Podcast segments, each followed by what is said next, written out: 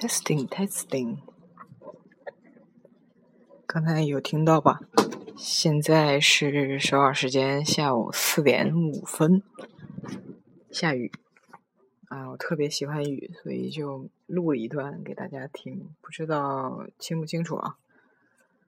然后这次看这次题目好像嗯有点高大上，但是呢，啊也不是但是啊，它就是我最近在看的一本书吧。啊我觉得这个作者写这本书的目的，就是他觉得就是像我们这人类哈，有一种有趣的一些信仰习俗，还有一些神秘呀、消极的精神防卫现象。然后他把这些归类总结，又加以延伸，就写了一本这么小小精炼的书啊。我是在我们学校图书馆借的一这本书。因为你在国外读书，好多图书馆里的一些中文书都是捐献的吧？我看这个好像就是香港那边的什么书店捐给我们学校的，所以它有点历史啊。就那书都已经发黄，然后一打开的那个味道，就完全不是那个新书的那种味道，旧旧的、潮潮的味道，但是特别好。然后。因为我现在对那个文化也也也是最近是在做一些研究嘛，所以就是浅浅的给大家分享一些这方面的有趣的故事吧。就是说，在这些呃禁忌民俗中的一些趣味的文化现象之类的，就是随便听听啊。嗯，比如比如呢，就是在说。关于就是台湾的一些山村吧，哈，说青年男女婚恋的时候，啊，某些禁忌就特别好玩他们恋爱的时候不能送，不能互送雨伞，因为送伞就表示分散嘛。就谈恋爱外出一般也不带伞，即便是中途下雨，也就任凭风吹雨打。然后夏天。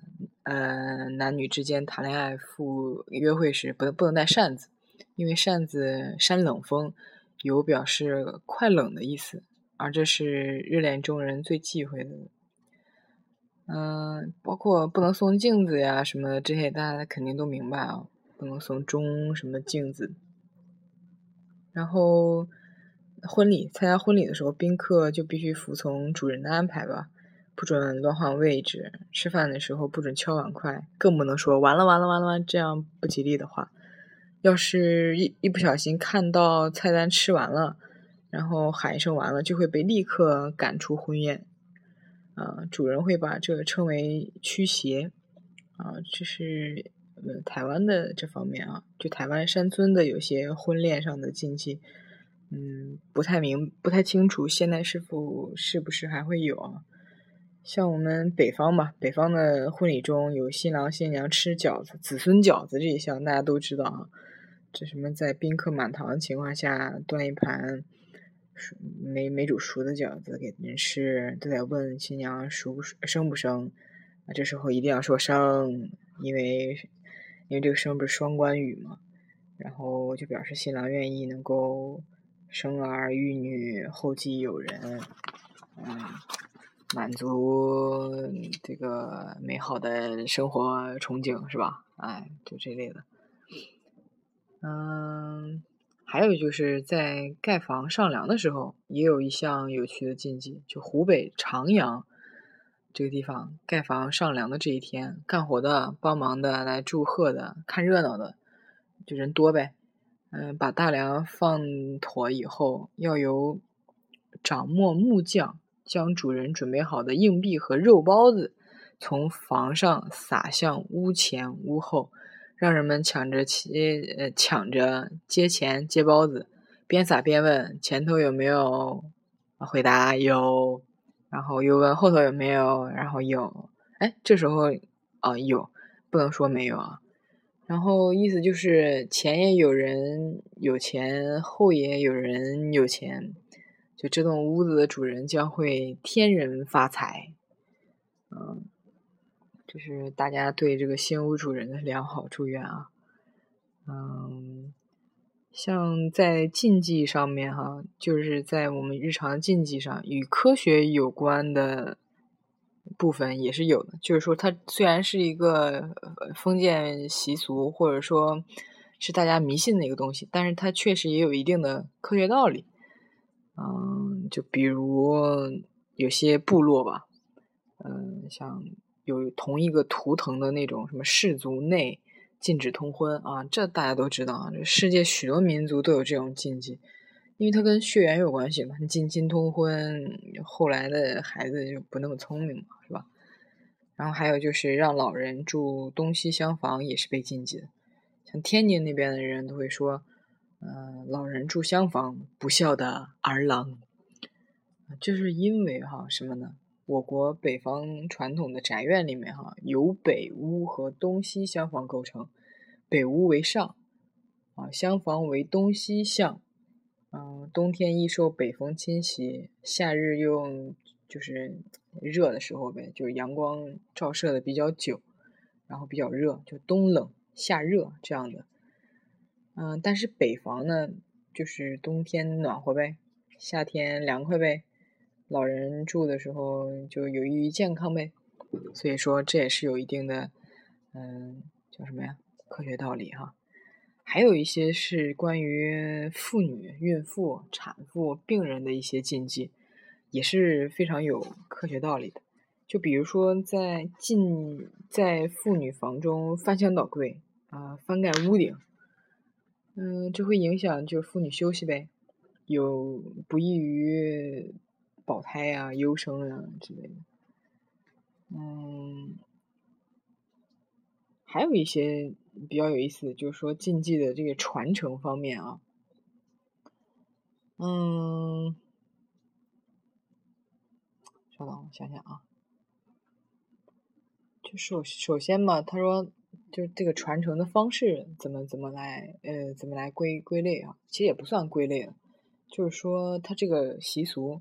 它这个禁忌或者说封建迷信，怎么从那么久的之前流传到现在的啊？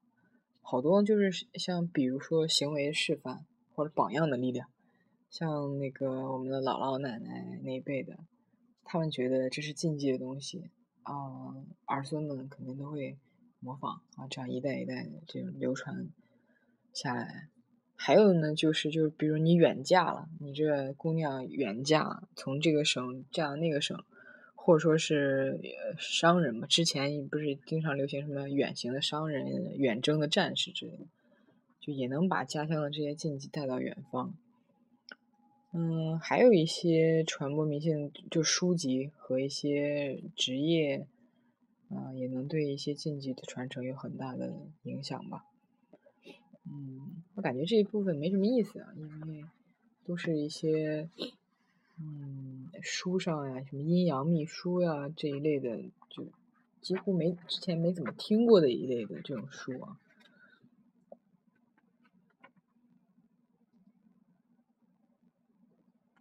禁忌吧，反正形式挺多种的，然后嗯。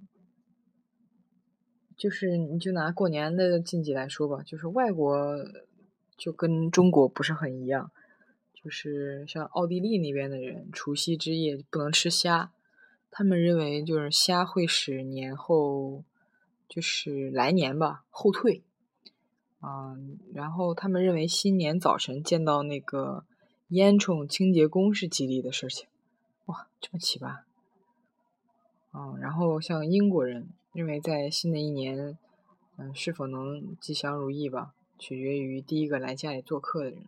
就如果这个客人就是非常善良、积极开朗、又富有，然后就能带来好运。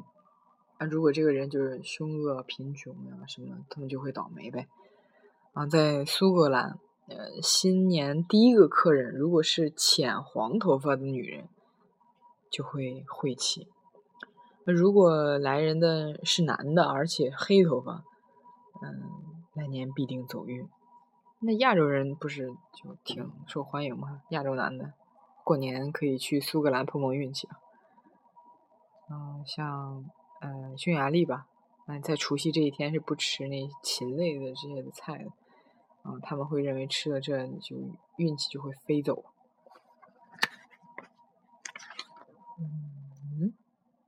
嗯嗯今天大致就先分享到这里吧。